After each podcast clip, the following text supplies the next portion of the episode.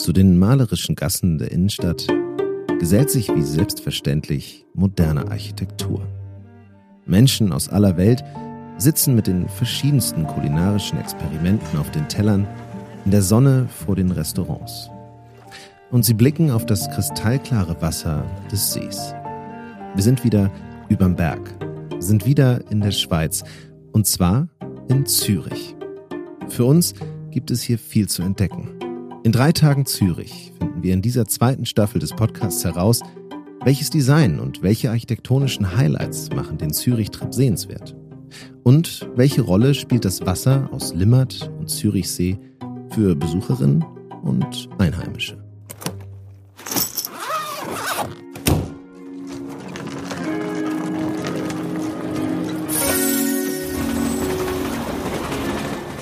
Und in der ersten Folge dieser Staffel widmen wir uns der Kulinarik. Was gibt's Neues in der Gastronomieszene der Stadt? Welche Trends landen in Zürich auf dem Teller? Und wer sind die Menschen, die die Restaurant- und Barszene in der Stadt am Zürichsee prägen? Ein ganzer Tag gewidmet der Kulinarik dieser Stadt. Wir haben es uns angeschaut, probiert und zugehört. Und wir, das bin auch diesmal wieder ich, Jonas. Und ich, Anna.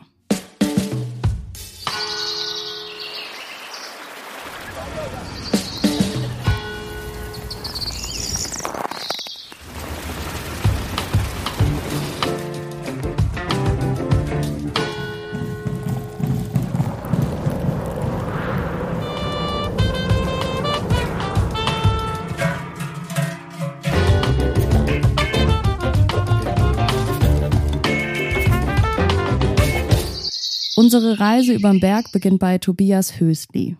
Wir besuchen ihn in seinem Restaurant. Danke dir. Gerne, gerne. Ja, vielen Dank. Es ist 10 Uhr und leider gibt es da um die Uhrzeit noch nichts zu essen. Aber immerhin. Tobias ist schon da und bereitet das Menü für heute Abend vor. Die Marktküche ist nicht irgendein veganes Restaurant, sondern wohlgemerkt eins, das mit 15 Go-Milo-Punkten bewertet wurde. Heißt, man kann hier wohl ziemlich gut essen. Ja, herzlich willkommen. Mein Name ist Tobias Hösli. Äh, wir sind hier im Restaurant Marktküche im Zürcher Kreis 4, einem veganen Restaurant. Im Zürcher Kreis 4, dem sogenannten Kreativquartier, in dem auch die berühmte Langstraße liegt. Nur fünf Gehminuten von der Marktküche.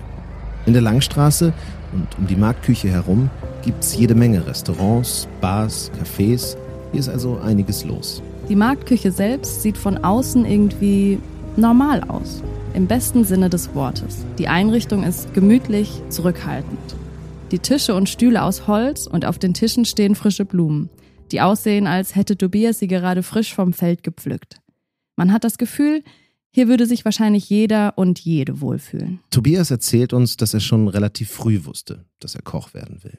Lange Zeit wollte ich auch Winzer werden, bis mir meine Mutter mal gesagt hat, hey, da hat es ganz viele Krabbeltiere im Reibwerk und das fand ich damals so als Zehnjähriger, fand ich das dann nicht mehr so lustig. Er hat also ganz ohne Krabbeltiere verschiedene Stationen in der Gastronomie durchlaufen. Mal im Service, mal in Wien. Und dann, vor neun Jahren, hat Tobias sich getraut und die Marktküche eröffnet. Ja, das Lustige ist, äh, wenn ich jetzt zurückblicke, denke ich mir, ich war mega crazy. Weil so richtig eine Ahnung von dem, was da auf ihn zukommt, hatte er nicht. Die erste Stromrechnung und deren Höhe war ein Schock für ihn.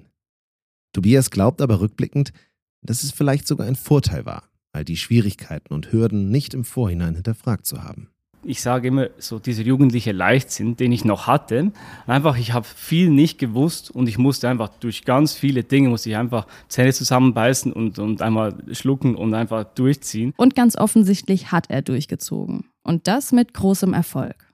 Seit der Gründung hat sich super viel verändert. Zum Beispiel gibt es nur noch Abendessen, keinen Mittagstisch mehr. Aber die Grundwerte, die Tobias und sein Team vertreten, die sind dieselben seit Tag 1. Die Eckwerte, die wir bis heute leben, die sind gleich. Und das ist, dass wir versuchen, möglichst regional und möglichst saisonal zu arbeiten mit einer monatlich wechselnden Karte. Das ist so der Eckwert, also und das ist vegan ist logischerweise. Äh, das war mir immer wichtig. Und auch wenn das Essen in der Marktküche ausschließlich vegan ist, thematisiert Tobias das in unserem Gespräch eher selten. Und das hat einen guten Grund. Einfach weil ich nicht zu fest auf dieses Wort vegan reduziert werden wollte. Ich wollte per se ein gutes Restaurant sein. Er wollte vermeiden, nur mit anderen veganen Restaurants verglichen zu werden. Beziehungsweise sich selbst nur mit veganen Köchinnen zu vergleichen. Die Küche kann genauso geschmacksvoll und genauso spannend sein und genauso einen schönen Abend vermitteln, wie wenn jetzt da noch ein Stück Fleisch oder Fisch oder was auch immer drauf ist. Und das war am Anfang eine mega große Challenge und das, das merken wir jetzt auch über die Jahre, wie sich das gewechselt hat. Da mussten wir extrem viel Vorarbeit leisten. Dass das Stück Fleisch oder Fisch bei Tobias nicht auf dem Teller landet, stieß am Anfang nicht immer auf Verständnis. Sowohl bei KollegInnen als auch bei Gästen. Viele waren skeptisch, erzählt er, und konnten sich nicht so richtig vorstellen, was es bei Tobias gibt. Und vor allem, wie das so richtig lecker sein soll. Also am Anfang haben die Gäste gefragt, ja, wenn ich irgendwo noch in der Bar war oder irgendwo Leute kennengelernt habe und so, ah, du hast ein Restaurant, ah, was machst du denn? Ja, ein veganes Restaurant ja, okay, was gibt's denn? Gibt's vegane Burger? Weil das war damals so am Aufkommen, das hat man von Berlin gekannt und sonst ein bisschen im Supermarkt, die ersten Burger. Ich so, nee, nee, keine Burger, kein Fleischersatz, weil das wollen wir nicht. Tobias hat sich einen Namen gemacht und sein Essen steht für sich. Und spätestens seit der Michelin-Bewertung muss Tobias sich wenig Sorgen um verständnislose Gäste machen. Es war immer mein Anspruch, dass ich eben auch das, das generelle Genießerpublikum abholen und ansprechen kann, weil ein Restaurant von und für Veganer ist lustig, aber die Idee muss ja sein, dass man auch den anderen Leuten zeigen kann, wie spannend die Küche ist, oder? Und ich mache das ganz undogmatisch und pragmatisch und wenn der Genuss stimmt, glaube ich, dass äh, jedes Essen für jeden ansprechend sein kann. Zürich hat er sich als Zuhause für sein Restaurant einerseits deswegen ausgesucht, weil er hierher kommt. Aber das, sagt er auch, Zürich hat kulinarisch ein breites Angebot. Und genau da wollte er mitmischen. Ich glaube, die Stadt Zürich hat einen mega Aufschwung erlebt mit ganz vielen jungen Köchinnen und Köchinnen. Ähm, und mega viel äh, getan, damit wir auch schweizweit wieder eine der besten kulinarischen Städte sind, äh, was wir lange nicht mehr waren. Tobias ist im Übrigen in Zürich alles andere als konkurrenzlos. Und insgesamt hat Zürich eine enorm hohe Dichte an Restaurants, fast 3000 nämlich. Dass sich so viele Gastronominnen hier verwirklichen, das ist kein Wunder. Die Zürcher sind sehr offen und das ist sicher ein Vorteil. Und deswegen ist Zürich sicher so eine Stadt, wo man auch so kulinarische Experimente wagen kann. Das muss jetzt nicht nur auf dieses vegane Konzept sein, sondern das können auch eben andere kulinarische Konzepte sein, die man da auch testen kann und dann auch vielleicht schweizweit dann irgendwie anders umsetzen kann. Und nachdem wir jetzt so viel über die Marktküche von Tobias gesprochen haben, das Essen mit Stil, wie er es nennt, wollen wir es auch probieren. Wir reservieren einen Tisch für den Abend. Was es bei Tobias so gibt und vor allem wie es schmeckt, das hören Sie später in der Folge. Und zu Experimenten, zu Wagnissen und vor allem, wie man aus Altem etwas Neues entstehen lassen kann, hat auch unser nächster Gast an unserem nächsten Ziel in der Zürcher Innenstadt eine Menge zu sagen. Tobias sagt, Zürich ist ein guter Ort, um kulinarische Experimente zu wagen. Und einer, der genau das tut, ist Sandro von Ari. Ich bin einer von vier Co-Gründern der S-Bar. Die S-Bar ist ein Projekt, das Sandro 2013 mit drei anderen Leuten ins Leben gerufen hat.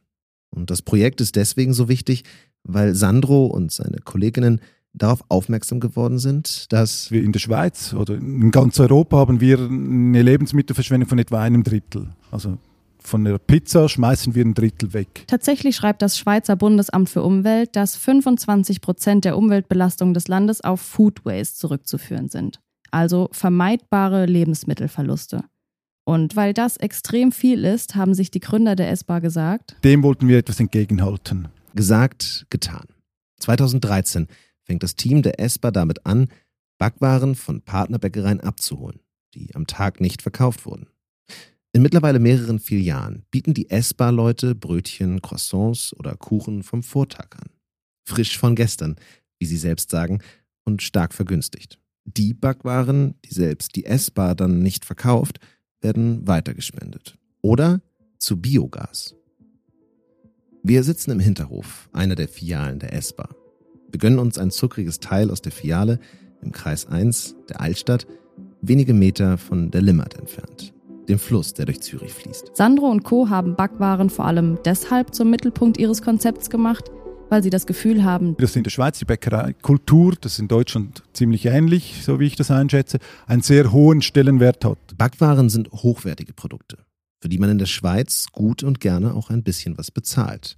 Und Gerade Brot gehört zu, diesen, zu den Lebensmitteln, das eigentlich äh, in einem Ausmaß produziert wird, das kein Mensch mehr essen kann, weil es einfach viel zu viel ist. Sandro weiß auch, dass der viel logischere Schritt der wäre, überhaupt weniger Backwaren und sind wir mal ehrlich, Lebensmittel im Generellen zu produzieren, statt Lösungen für das Übermaß an Brötchen und Co. finden zu müssen. Aber er beobachtet auch, dass wir, die Schweiz zum Beispiel und genauso Deutschland, an diesem Punkt einfach noch nicht angekommen sind. Wir sind heute am Punkt, dass wir sinnvoller mit der Menge, die übrig bleibt, umgehen, dass wir dafür Lösungen suchen. mit ihrem Einsatz gegen Food Waste sind die Mitarbeitenden der ESPA nicht allein, erzählt Sandro. Dass äh, das Thema Food Waste oder der Umgang damit äh, in den letzten Jahren eine große Bewegung in Zürich angewachsen ist. Äh, Und das geht, glaube ich, nicht nur, ähm, nicht nur über Konzepte, wie wir es sind, sondern ist wirklich auch bei, bei Gastronomen, Restaurants, äh, Hotellerie, ähm, bei der Stadt selbst auch angekommen. Und ihn wundert es nicht, dass ausgerechnet Zürich Vorreiter ist, was Konzepte wie seins angeht. Ja, Zürich nimmt, glaube ich, schon, äh, also erstens ist die größte Stadt, mit Abstand die größte Stadt in der Schweiz. Gerade auch Gastroszene ist schon immer so ein bisschen ein Trendsetter auch. Es gibt Food Zurich Festival jedes Jahr, was riesen, also wirklich mittlerweile auch eine, eine große Strahlkraft und Bedeutung hat über Zürich hinaus. Dort wird dieses Thema beispielsweise auch stark, äh, immer wieder stark thematisiert und bespielt. Und das macht uns neugierig. Wir wollen mehr über dieses Festival erfahren. Und deswegen geht es dorthin, wo die beiden Leiterinnen, Violanta und Nicole, das diesjährige Food Zurich Festival vorbereiten. Von Sandro und der ESPA geht es zum Kreis 3 und zu dem besonderen Arbeitsplatz der beiden, aus dem erneut aus Altem Neues entsteht. Die beiden arbeiten im sogenannten Provisorium. Das ist ein Coworking Space vor allem für Start-ups und Menschen, die irgendwas mit Essen und Trinken zu tun haben. Über sich selbst sagen sie, das Provisorium ist eine Plattform für innovative Projekte und Unternehmen rund ums Thema nachhaltige Ernährung. Sven Friese ist Co-Initiator des Provisoriums und bringt uns mit ein paar Umwegen durch den riesigen Space zu Violanta Also, ähm, hier ging's los. Das war der Bereich, wo wir äh, eben andocken durften. Wir laufen mit Sven durch die riesigen Räume des Provisoriums.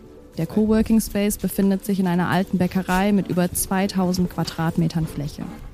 Die alte Mühle steht noch ganz oben im Haus. Im zweiten Stock der alte Bäckerofen, der auch heute noch genutzt wird.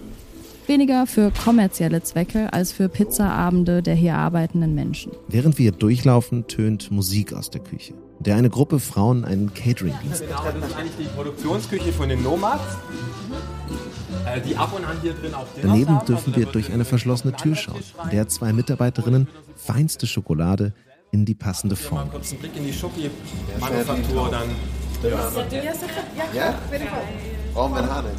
Da stellt ihr alle Schokolade hin. Und Im nächsten Raum stehen Schreibtische für die Leute mit PC-Arbeitsplatz.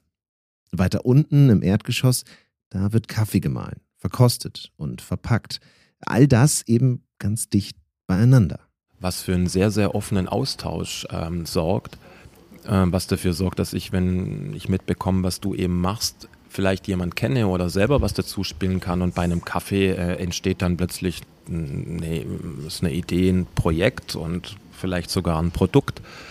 Und das Ziel war es schon, die Leute zusammenzubringen, auch eine Basis zu bieten für Leute, die zum Beispiel ähm, hierher kommen, nach Zürich, aber niemand kennen oder wenig kennen, ähm, die eine Idee haben, wie auch immer, dass wir einfach dieses Netzwerk, was für uns eben einfach, ich sage jetzt mal selbstverständlich ist, weil wir es hatten, für viele aber ähm, so weit weg ist.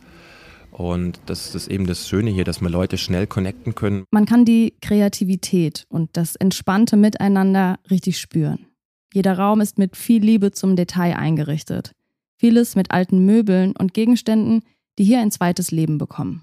Sven wurde vor ein paar Jahren von einem Kollegen gefragt, Hey, was meinst du, wenn wir eine physische Heimat für die Leute kreieren können mit günstigen Arbeitsplätzen, dass wenn die zusammensitzen, dass da der Austausch stattfindet, der jetzt eben nicht stattfindet. Und Sven hat dann gesagt, das ist eine, eine super Idee, eine wichtige Idee. Das Provisorium ist übrigens ein Verein, den Sven zusammen mit Fred Scherling leitet.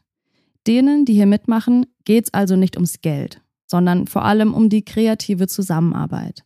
Darum, Wissen auszutauschen und sich zu inspirieren und coole Food-Konzepte zu entwickeln und umzusetzen. Und das Provisorium ist beliebt. Das wurden dann immer mehr und mehr. Unser Konstrukt heißt immer noch das Provisorium, weil ich auch gesagt habe, naja, entweder ist nur kurzfristig, weil die Halle hatten wir für zehn Monate. Das war die Idee, wenn es zum Fliegen kommt, ist gut. Wenn nicht, dann war es schön. Und ich habe gesagt, es gibt diesen Spruch, nichts hält so lange wie ein Provisorium. Hoffen wir, dass es auch weiterhin hält. Denn wie vorhin schon gesagt, Violanta von Salis und Nicole Giger planen hier gerade das achte Food Zurich Festival. Und das findet im September 2023 statt. Hallo, hallo. Hallo, herzlich willkommen. Super. Die Food Zurich, das ist ein Food Festival, ähm, das sich der kulinarischen Zukunft verschrieben hat. Erklärt Nicole. Food Zurich ist aber kein Street Food Festival. Die InitiatorInnen wollen Gastronomen oder Essensenthusiasten eine Bühne geben, um ihre Vision der kulinarischen Zukunft vorzustellen. Sie wollen Menschen davon begeistern, Wissen teilen und aufklären über Nachhaltigkeitsthemen. Nicole hat Literaturwissenschaften studiert, war Journalistin beim Schweizer Fernsehen, hat den Blog, Achtung Wortwitz, Marx Frisch gegründet ein Kochbuch geschrieben, ein Restaurant eröffnet, den Vorstand beim sogenannten Ernährungsforum übernommen und dann haben wir noch eine Cocktailbar eröffnet, ähm, auch wieder umgebaut im ehemaligen Foyer vom, vom Kino. Letzten Winter äh, habe ich dann gemeinsam mit Violanta eben die Leitung der Food Zürich übernehmen können. Violanta kennt die Bereiche Food und Festival schon seit einem Vierteljahrhundert. Sie ist seit über 20 Jahren mit einer eigenen Kommunikationsagentur unterwegs, erzählt sie. Festivals und Events ziehen sich da thematisch schon immer durch. Zum Beispiel hat sie Zürich liest geleitet oder ein kleineres Festival über Biodiversität. Und neben der Leitung von Food Zurich ist sie auch noch Vorständin im Ernährungsforum, zusammen mit Nicole. Die Ernährung oder das Essen, äh, das ist eigentlich auch etwas, was mich ähm, schon immer begeistert. Und ich würde sagen, das merkt man. Beim Food Zurich Festival gibt es zum Beispiel Bars, sogenannte Genusshütten oder einen Markt. Ein Tag ist der Food Safe Day. Außerdem gibt es zum Beispiel Workshops. Alles eben rund um die Zukunft des Essens. Und all das mitten in Zürich, auf dem Europaplatz. Also wir möchten wirklich, dass wir möglichst breit die Menschen ansprechen. Ich glaube, die Tatsache, dass wir mit unserem Festivalzelt eigentlich im, wirklich im Herz von Zürich sind, auf der Europaallee beim, beim Hauptbahnhof, mit einem Pendlerstrom von 300.000 äh, Menschen, die da, die kommen nicht alle bei uns vorbei, aber es kommen viele bei uns vorbei, die vielleicht gar nicht, die eben vorbeikommen und gar nicht unbedingt zu uns wollen. Und genau das ist das Ziel. Denn die kulinarische Zukunft geht ja jede und jeden was an. Wir haben die kulinarische Zukunft gründet quasi auf zehn Fokusthemen, die weisen alle auf diese kulinarische Zukunft hin. Das sind die Themen, die besonders wichtig sind für die Zukunft des Essens. Oder Themen, die kulinarisch einfach Spaß machen. In diesem Jahr sind das zum Beispiel Plant-Based, Food Safe, NeudenkerInnen oder brutal lokal. Kulinarische Zukunft ist eigentlich so aus ja, Rücksicht auf, auf Mensch, auf Tier und auf die Umwelt. Wenn ich dir zuhöre, dann denke ich auch immer, Essen ist politisch. Und auch wenn wir jetzt als Food Zürich nicht eine politische ähm, Veranstaltung sind, ist es doch so, man muss Stellung beziehen. Und das tun die beiden. Die kulinarische Zukunft, so sagen sie, sei eine Zukunft ohne Fleisch. Aber Nicole und Violanta finden es genauso wichtig, ihren BesucherInnen nicht mit dem erhobenen Zeigefinger zu begegnen. Es geht sehr stark um eben um die Nachhaltigkeit, aber auch, also das muss alles auch immer noch sehr gut schmecken. Und das tut es ja. Und nicht so das Verzichten oder, ah, jetzt darf ich kein Fleisch mehr essen, sondern aufzeigen, okay, vielleicht ein bisschen weniger Fleisch, aber was man dafür alles kriegt, diese Vielfalt. Es geht also weniger um Verbote oder Ansagen, sondern vielmehr ums Aufzeigen von gesunden und nachhaltigen Alternativen, die Spaß machen. Wir möchten schon sensibilisieren und wir möchten auf eine sehr lustvolle und genussvolle Art und Weise die Menschen begeistern. Und Food Zurich passt perfekt nach Zürich, finden die beiden. Denn Zürich ist eine Stadt, die zwar klein ist, aber unglaublich dicht an, an Gastronomie. Ich glaube, es hat die höchste Dichte überhaupt. Ich glaube, über äh, fast 3000 äh, Gastrobetriebe hier nur schon in der Stadt. Dann hat es eben, wie gesagt, eine, eine Universität, eine ETH, wo äh, auch zum Thema Ernährung geforscht wird. Ähm, spannende Start-ups, Jungunternehmerinnen, die hier etwas versuchen und äh, natürlich auch eine kaufkräftige Stadt ist, wo Dinge auch möglich sind und äh, Projekte auch umgesetzt werden können. Und vom 7. bis 17. September werden bei Food Zurich Dinge umgesetzt. Bis dahin haben die beiden noch Zeit, im Provisorium den letzten Schliff am Festival-Line-Up zu machen.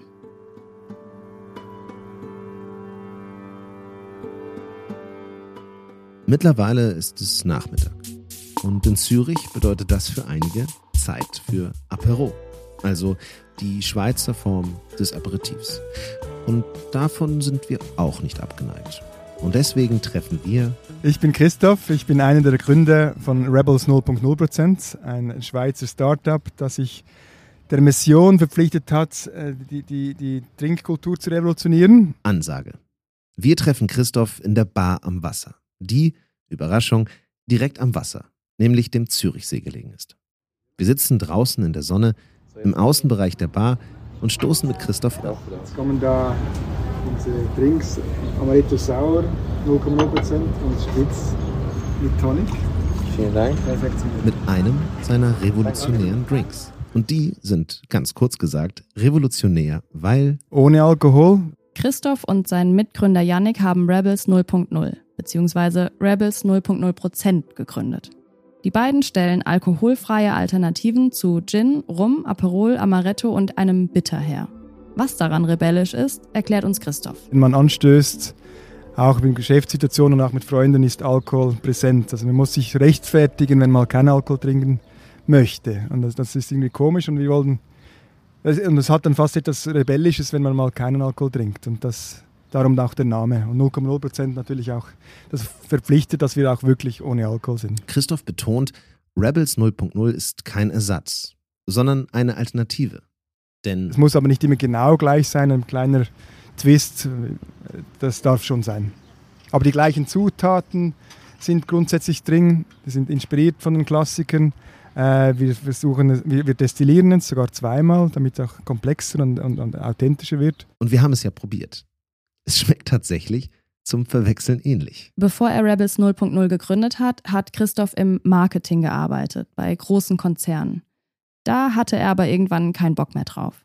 Er hat sich mit seiner Idee zur alkoholfreien Alternative beschäftigt und gemerkt, Da war halt wirklich eine Lücke. Ich meine, es gibt, wir sagen ja eigentlich, dass es vielleicht langweilig ist, mit, mit Wasser äh, anzustoßen oder das, das zweite Cola ist dann auch mal irgendwie zu süß. Und darum, in diesen Momenten, wo man äh, ausgeht und ohne Alkohol äh, unterwegs sein will, dann hat man jetzt halt eine, eine komplexere, spannendere Alternative. Heute bekommt man Rebels 0.0 in vielen Bars in Zürich. Und die, die einen rebellischen Drink in den Bars bestellen, sind vor allem Ziemlich viele äh, Gesundheitsbewusstere vielleicht oder, jung, oder jüngere, ältere, also ein Misch, die, die sehen, dass ja halt der Kater immer länger dauert und dann halt doch einen Grund dafür haben. Äh, das, das, ja, die Offenheit ist breiter abgestützt, als wir gedacht haben. aber ob überhaupt jemand einen alkoholfreien Drink mit Rebels 0.0 mixen würde, das wussten Christoph und sein Kollege vorher natürlich nicht. Aber zum Ausprobieren von neuen Ideen, erzählt er, da ist Zürich schweizweit die beste Adresse. Als Startup kann man, äh, hat man noch nichts zu verteidigen, man muss, man muss äh, voller Kraft voraus und etwas Neues äh, eingeben und kann dann auch schnell und, und, und unkompliziert darauf losgehen. Und, und Zürich gibt schon gute, eine Grund, gute Grundlage. Meine, es gibt viele äh, Coworking Spaces. Es, äh, wir, wir sind zum Beispiel in das Provisorium äh, zu Hause mit, mit, mit äh, verschiedenen Startups im Food- und Beverage-Bereich. Und wenn man den Rebels 0.0 Drinks so richtig gut gemixt trinken will, dann sollte man, wenn es nach Christoph geht, am besten in die Bar am Wasser gehen, in der wir gerade sitzen, glücklicherweise. Aber er gibt uns noch einen weiteren Tipp. Äh, tatsächlich gibt es vielleicht, und ich habe sie vorher schon angetönt, äh, zwei Orte, die mir, ein, die mir einfallen. Äh, die besten Drinks gibt es wahrscheinlich tatsächlich hier in warmem Wasser. Und sonst äh, bin ich halt sehr gerne auch casual äh, in, in, in einem Gerolds Garten und habe da äh, draußen einen Drink. Da ist dann auch sehr einfach gemixt, unsere Drinks. Das geht dann ziemlich schnell, aber es funktioniert auch. Und dieser Empfehlung wollen wir nachgehen. Aber nicht jetzt, sondern in der nächsten Folge. Denn neben Drinks und leckerem Essen ist Frau Gerolds Garten auch was fürs Auge. Wir beschäftigen uns mit Design und Architektur. Und Spoiler, es wird bunt. Zunächst schließen wir allerdings diesen kulinarischen Kreis an diesem Tag. Denn zum Abschluss, das haben wir vorhin angekündigt, geht es zum Abendessen. Und zwar zu Tobias in die Marktküche. Intensiv. Intensiv? Ja, dieses Holz, also diese Holzfass. Wir sitzen draußen in der Abendsonne und Tobias und sein Team servieren acht Gänge Geschmacksexplosion. So, wir bleiben in der Schweiz, in Orikon, das ist bei Stefa äh, am Zürichsee bei der Familie Bürgier äh, mit dem Räuchling vom Weingut. Während langsam das Nachtleben in Zürich beginnt, merken wir eigentlich kaum, wie die Zeit vergeht. Jeder Gang ist ebenso überraschend wie lecker. Es geht weiter mit einem marinierten und panierten Portobello-Pilz. Dazu gibt es einen Selleriesalat mit ein bisschen Reiselbeerschäl, Kumquats eingelegt und ein Peterli-Cremolade dazu. Ein kurzer Abstecher zu Tobias in die Küche. Jetzt könnt ihr euch gleich zuschauen, wie wir euer, äh, euer nächsten Gang Ah, okay. Was ist das eigentlich mit dem Wickeln der Serviette, wenn man fertig ist? Das ist hübsch, damit ihr euch freut, wenn ihr zurück am Tisch Und dann zurück zum Platz, denn es folgt Der nächste Gang ein Erfrischungsgang. Und zwar ist das eine Variation vom Santon Buffet. Wir haben den Santon Cheesecake mit ein bisschen Santon Sorbet, Santon Schäl und Santon Berry zur Garnitur. ein ganz besonderer Abschluss auf einen Tag voller Zukunftsgedanken, voller nachhaltiger Ideen fürs Essen, Made in Zürich und Innovation auf dem Teller. Und natürlich im Glas. Und irgendwie ist immer eine ganz interessante Mischung dabei zwischen alt und neu. Dieser Podcast wird übrigens präsentiert von Zürich Tourismus. Wenn euch die erste Folge dieser Staffel gefallen hat, lasst gern eine Bewertung da und abonniert den Podcast. Und natürlich, falls ihr Staffel 1 noch nicht gehört habt, dann holt das nach. Da nehmen wir euch in drei Folgen mit an den Vierwaldstätter Seen der Schweiz. Wir hören uns in zwei Wochen wieder. Bis dann in Zürich. Ciao. Salü, bis zum nächsten Mal.